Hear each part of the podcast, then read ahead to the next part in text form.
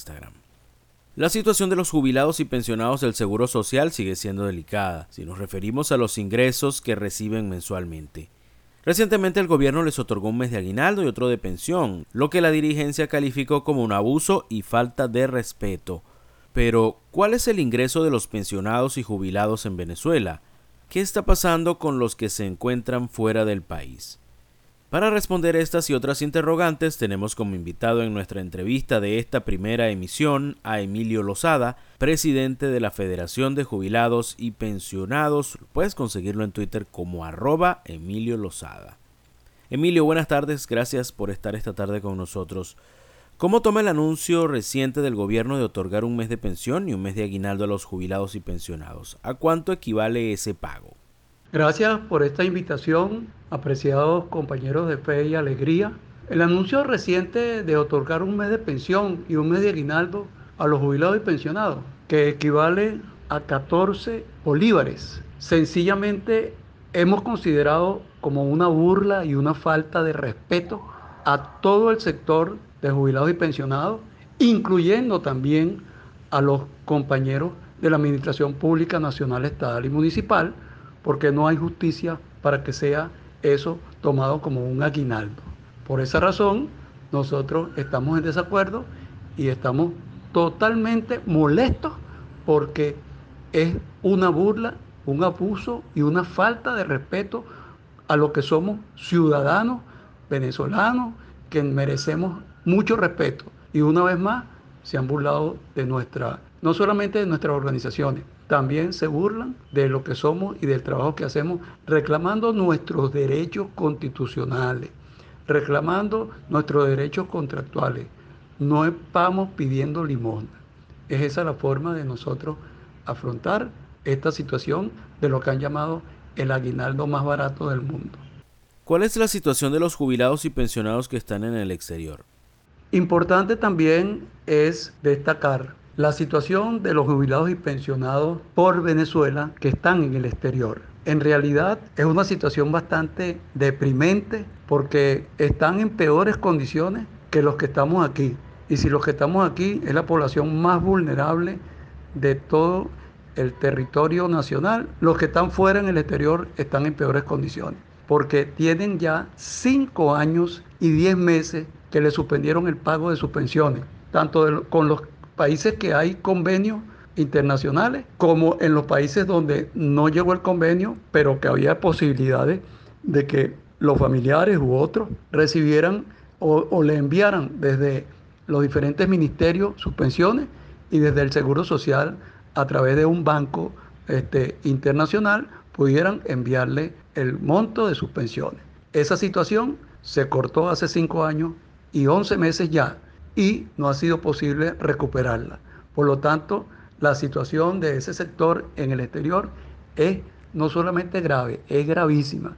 Y este, tenemos contactos con ellos porque se han organizado y han agrupado unas 23 organizaciones de pensionados por Venezuela en el exterior, con los cuales tenemos contacto directo para nuestras actividades de protesta. Este, cuando estamos en la calle acá ellos están también en las redes protestando por sus derechos y esa unidad ha resultado bastante útil. Por eso estamos luchando también por ello.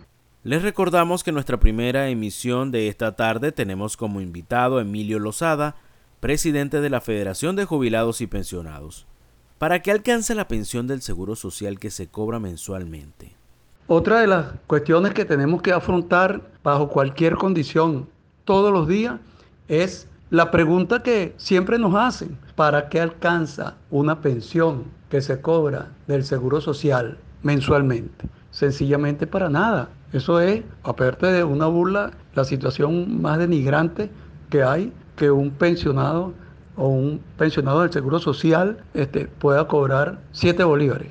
Y después también hay un bono de contra la guerra económica. Ese monto si lo vamos a trasladar, que no deberíamos ser, pero en bolívares, son 10.50 eh, o 10 bolívares mensuales. Y si lo decimos en dólares, es 1.72 dólares. Entonces, eso para un mes, ¿para qué puede alcanzar? Nosotros le preguntamos la, pregunta no es que le pasamos la pelota al otro lado. Nosotros quisiéramos saber si alguien del Seguro Social, del Banco Central, de los que le compete pagar, eso, eso, ese, es que no puede llamarse ni siquiera dinero. Ese derecho que también se cotizó para él y otros se lo ganaron cuando pasaron 30 años en la administración para lograr una, una jubilación justa y honrosa por su comportamiento. Bueno, ellos no dan respuesta porque también ellos saben que eso no alcanza para nada. Y esa es la situación. Eso no alcanza para nada.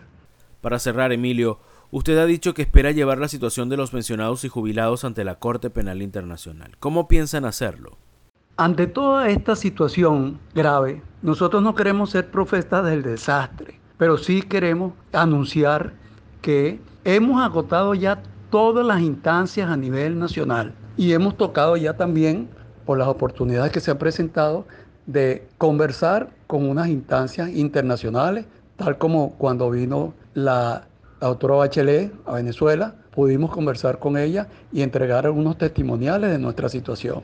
Luego, cuando vinieron los representantes de la Organización Internacional del Trabajo, que mandaron un fiscal, que es como quien dice miembro de, ese tribunal de evaluación de la OIT, y también se pudo reunir con los compañeros que hicieron testimoniales porque habían sido presos en, cuarteles eh, bajo jurisdicción militar, siendo civiles, como traición a la patria, y ahí también declararon nuestros compañeros en función de la situación que pasó. Fueron testimoniales. Y también a nivel nacional ya hemos cubierto todas las instancias. Entonces, nos queda no una sola, nos quedan muchas instancias internacionales y estamos buscando la forma y, la orientación que es sobre la marcha de armar un expediente para denunciar la grave situación que hay con relación a nosotros, los jubilados, pensionados y los sobrevivientes del país, tanto en Venezuela como en el exterior, en función de algo que contempla el artículo 7 del Estatuto de Roma, en su letra 1b, en su literal 1b, que es el exterminio. Está tipificado como exterminio la forma cuando a una población bien establecida se le quitan los derechos a la alimentación, se le quitan sus derechos a las medicinas, se les quitan sus derechos a tener acceso a una seguridad social y eso lo estamos alimentando con todos los recaudos que nos están eh, orientando para hacer la denuncia ante la Corte Penal Internacional por exterminio. Nosotros aquí no vamos a hablar ahorita de personas a quien vamos a denunciar, pero sí hay funcionarios que son bien responsables de esta situación y a ellos tenemos que hacer de que nuestra denuncia pueda ser aceptada en la Corte Penal Internacional y en esta oportunidad que el fiscal de la Corte estará en Venezuela, nosotros vamos a buscar el mecanismo para estar presente y por lo menos presentar la denuncia. Esa situación vamos a abordarla con toda la responsabilidad que tenemos. Muchas gracias por esta entrevista y seguimos en la lucha día a día.